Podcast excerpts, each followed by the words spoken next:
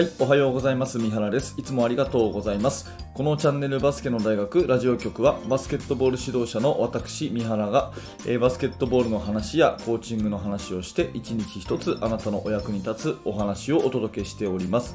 はい、本日は4月29日木曜日ですね、えー、祝日になりますが、皆様いかがお過ごしでしょうか。えー、各地域、まあ、大会があったりとかね、えー、する方も多いと思いますが、今日も頑張ってね、行きましょう。えー、今日のテーマはですね、何かっていうと、練習のレベルを上げる方法ということでお話をしたいのですが、最初にいただいたメッセージを1通紹介させてください。えー、これはメルマガの方に届いたメールですね、えー、ドリブルなしの5対5をやってみてくださいというような、え、回のメールをお届けしたときにそれをチームでやっていただいてその感想をいただいたということで、え本文読み上げますね。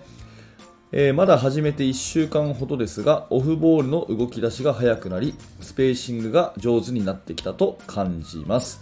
質問です。えー、ドリルの難易度を上げる、または下げる方法があれば教えてください。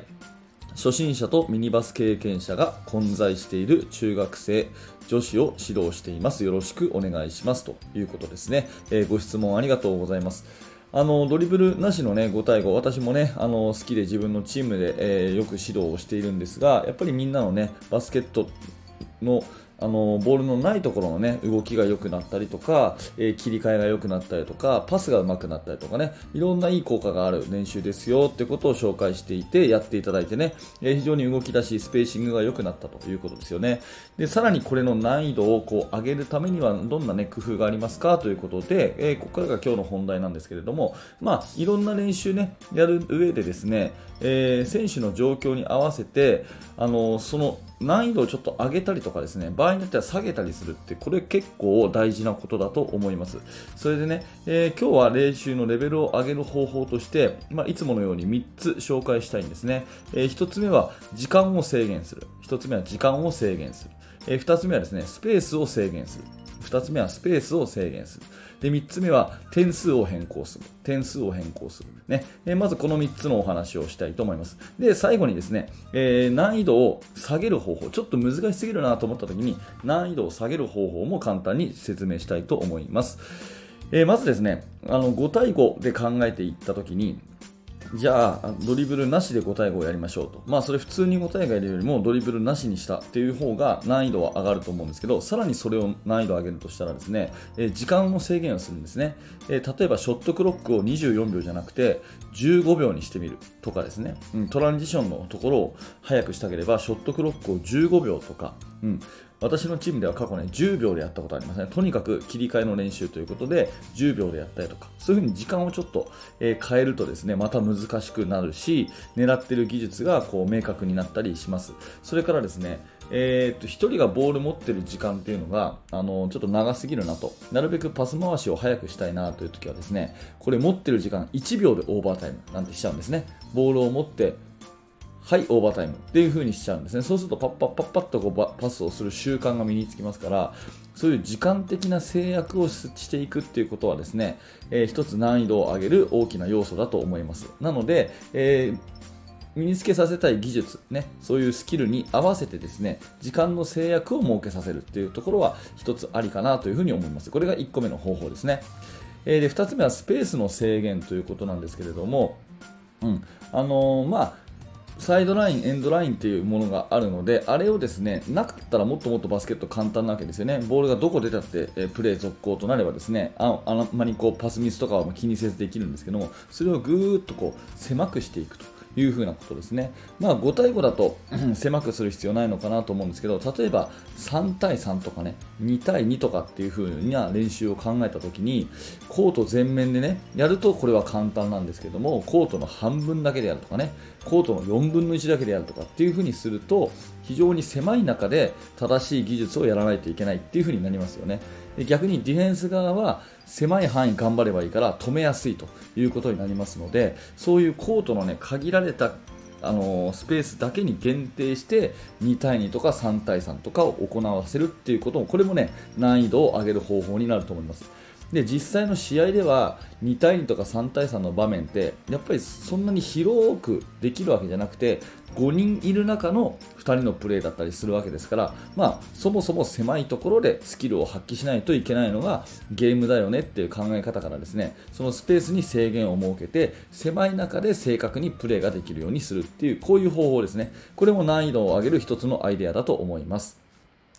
はい、で3つ目はですね点数の変更ということで、まあ、バスケットのゲームはね、えー、普通のシュートは2点3点シュートは3点。フリースローは1点なんですけれども、まあ、これをですね、えー、目的に応じてちょっといじるということですね。例えば、アウトサイドシュートを打つのが好きなチームだということで、そこはまあいいんだけれども、ゴール下でもっとね、えー、体をぶつけてインサイドで戦うようにしたいという目的の場合はですね、これ点数逆にしちゃうんですね。スリーポイントシュートは2点、それから制限区域の中は3点とかね。うん。で、ドリブルレイアップ、とにかくアタックさせたいということであれば、ドリブルしてレイアップいったら4点あげるとかですね、そんな風に点数をちょっといじっていくと、積極的にね、うん、そういうゴールを狙うようになったりするので、うん、あとは逆にですね、スリーポイントシュートをもっともっと打ってほしいとなったらですね、スリーポイントシュートを4点上げて、ね、他のシュート全部1点とか、そんな風にするとですね子供たちは喜んでそういうシュートにチャレンジしていくということになりますよね。なので、まあ、ただね、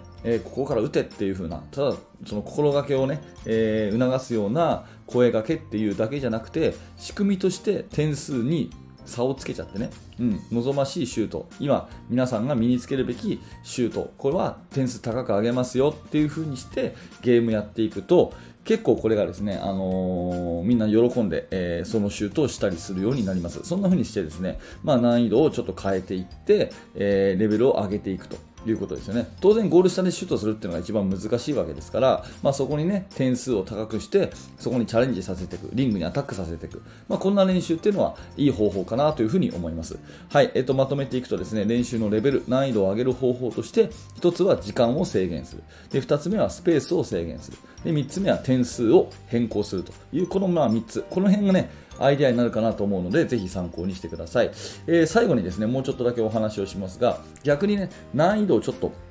下げたいというとき、まあ、あの先ほどのメルマガのね、えー、受講者さんのようにですねあのいろんな方からメールいただくんですけれどもミニバスの特にミニバスの指導者の方とかで、えー、5対5ドリブルなしの5対5やってみたけど5対5だとどうも難しいなというふうに思うというふうなご意見結構いただくんですね。でもうおっしゃる通りだと思うんですがその場合、まあ、難易度をですね下げる。練習の難易度を下げるための手立てとしてはどうするかっていうと、まあ、1つは人数を減らすということですね。え5対5で難しければまず3対3、ね、3対3でも難しければ2対2というふうにちょっと人数を減らしていくっていうそういうやり方がありますしあともう1個おすすめなのはですねアウトナンバーにするってことですね。5対4にするとか、3対2にするとかですね、人数を1個減らすとオフェンスの方はすごく楽になりますので、まあ、そんな風にして成功体験を積ませる。うん。まあ、体育の授業とかでもね、最初からいきなり3対3とかそういうね、イーブンナンバーだとちょっと難しかったりするので、3対2にしたりして、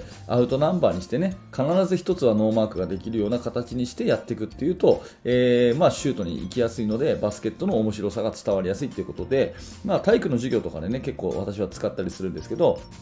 3対2とかっていう風にアウトナンバーにすると、まあ、人数をそもそも減らすかまたは1つずれたアウトナンバーにするかっていうところで練習の難易度を下げることができるのでそんなところでね、えー、調整をしながら一番ね、えー、子供たちがワクワクそして成長するような、え、練習の難易度にしてみてはいかがでしょうかというお話です。はい参考にしていただければ幸いです。えー今日もね、聞いていただいてありがとうございました。このチャンネルは毎朝7時にですね、こんな感じでバスケットボールの話、またコーチングの話など、えー、させていただいております。何らか面白かった、役に立ったということであれば、ぜひ、えー、高評価のボタン、またはチャンネル登録をしていただいて、また明日の朝7時にお会いしましょう。えー、そして現在ですね、えー、指導者の方向けに無料メルマガ講座というものをやっています。チーム作りについていろいろなあの情報をお届けしますので、興味のある方はえ動画の説明欄から覗いてみてください。えー、そして現在ですね、えー、メルマガの方も学んで、ま、さらに深く学びたいという方にはですね、バスケの大学研究室というところがあります。えー、本当に日本中のですね、指導者の方参加していただいていまして、いろんな情報交換、そしてあの私がですね、現在進行形で考えているチーム作りについて、いろいろな情報をお届けしている場所になりますので、もし興味のある方は覗いてみてください。はい、えー最後までご視聴ありがとうございました。三原学でした。それではまた。